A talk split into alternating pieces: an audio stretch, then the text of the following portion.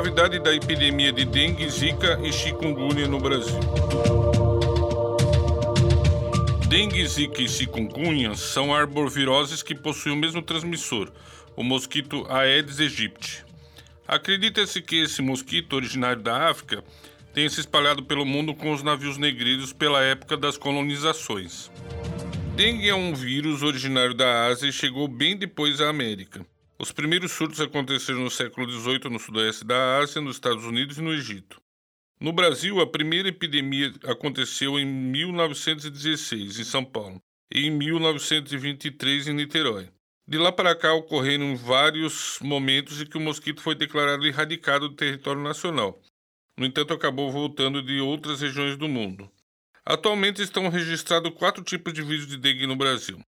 Os sintomas são febre muito alta com início súbito, forte dor de cabeça, dor atrás dos olhos, manchas e erupções pelo corpo todo com coceiras, extremo cansaço, muitas dores nos ossos e articulações, náuseas e vômitos.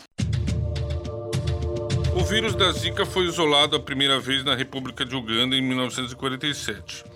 Causa a doença também conhecida como Zika, é da mesma família do vírus da dengue e febre amarela.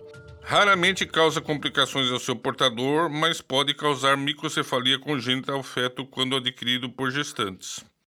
Uma pequena parte dos infectados pode causar a síndrome de Guillain-Barré, que provoca dificuldades de movimento e paraplegia, seguida até de paralisia dos músculos respiratórios. O vírus da chikungunya foi descoberto a primeira vez na Tanzânia em 1952 e é transmitido pelo mesmo mosquito Aedes aegypti. A primeira vez que foi detectado nas Américas foi em 2014. A sintomatologia é muito parecida com a dengue, no entanto, apresenta dores severas nas articulações que podem persistir por anos e são raros os casos fatais mosquito Aedes aegypti tem características que o tornam difícil combatê-lo. Apresenta um tamanho menor que a maioria dos mosquitos e é predominantemente urbano. Ele pode se reproduzir em qualquer local de água parada, pode ser água suja, poluída, água limpa e até numa gota de orvalho. O inseto gosta de calor, mas acaba se adaptando em qualquer circunstância. A proliferação da contaminação na população possui características de epidemia. Dessa forma, existem anos de grande aumento de casos seguidos de diminuição durante um certo tempo.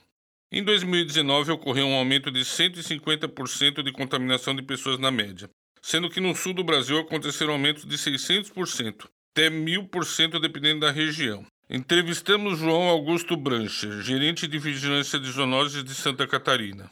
A gente tem anos com muitos casos e depois de dois a três anos com poucos casos, que Sim. são os períodos interepidêmicos, ou seja, a, pessoa, a gente tem uma, muitas pessoas contraindo a doença, então acabam ficando imunes contra aquele sorotipo, uhum. onde há reentrada de novos sorotipos, enfim, aí a gente volta a ter casos novamente. A responsabilidade de combate contra a proliferação do mosquito é compartilhada pela Prefeitura, Estado e município, e a participação da comunidade e da mídia são fundamentais. Uma campanha midiática intensa e necessária deve ser incentivada e patrocinada pelo governo. É uma soma de fatores que ajuda a explicar esse aumento de focos no Estado, desde dificuldade nas ações de, controle, nas ações de prevenção, algumas até desencadeadas de forma inoportuna, a questão climática, que é importante, mas também a questão da população. Né? A gente tem percebido que ainda há muitas condições para o mosquito continuar se reproduzindo, ou seja, locais com água parada.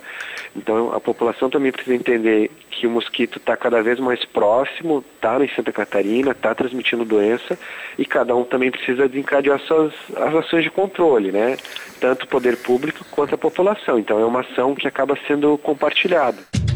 Em razão do saneamento básico precário, a população mais pobre acaba sendo vítima preferencial das três doenças. De janeiro a maio de 2019, ocorreram 300 casos fatais de morte por dengue no Brasil. Conforme declara João Brancher, a questão vai além da saúde e da mídia, é uma questão estrutural de saneamento básico. A questão do Aedes aegypti consequentemente, dessas doenças associadas a ele são intersetoriais, né? A gente vê uma, uma dificuldade é, muito grande é que quando se fala em dengue, chikungunya e zika, o problema é direcionado para a saúde. Mas isso envolve uma, é uma coisa muito mais ampla, né? Se a gente pensar em gestão pública, a gente vai ter é, várias áreas envolvidas, educação, infraestrutura, é, meio ambiente, enfim, várias áreas, defesa civil, que precisam estar envolvidas. E aí, claro que o papel da mídia é importante, no, no, no sentido de divulgar as informações, de estar alertando a população, enfim, isso é bastante importante que aconteça, até para lembrar as pessoas do problema, né? Documentário que trata da realidade da contaminação por dengue, zika e chikungunya no Brasil, desenvolvido na disciplina de redação para a rádio pelo aluno Alexandre Jorge Sedemar Alab e orientado pela professora Valciso Culoto. Técnica Roque Bezerra, monitoria Tuana Raimundi, no primeiro semestre de 2019.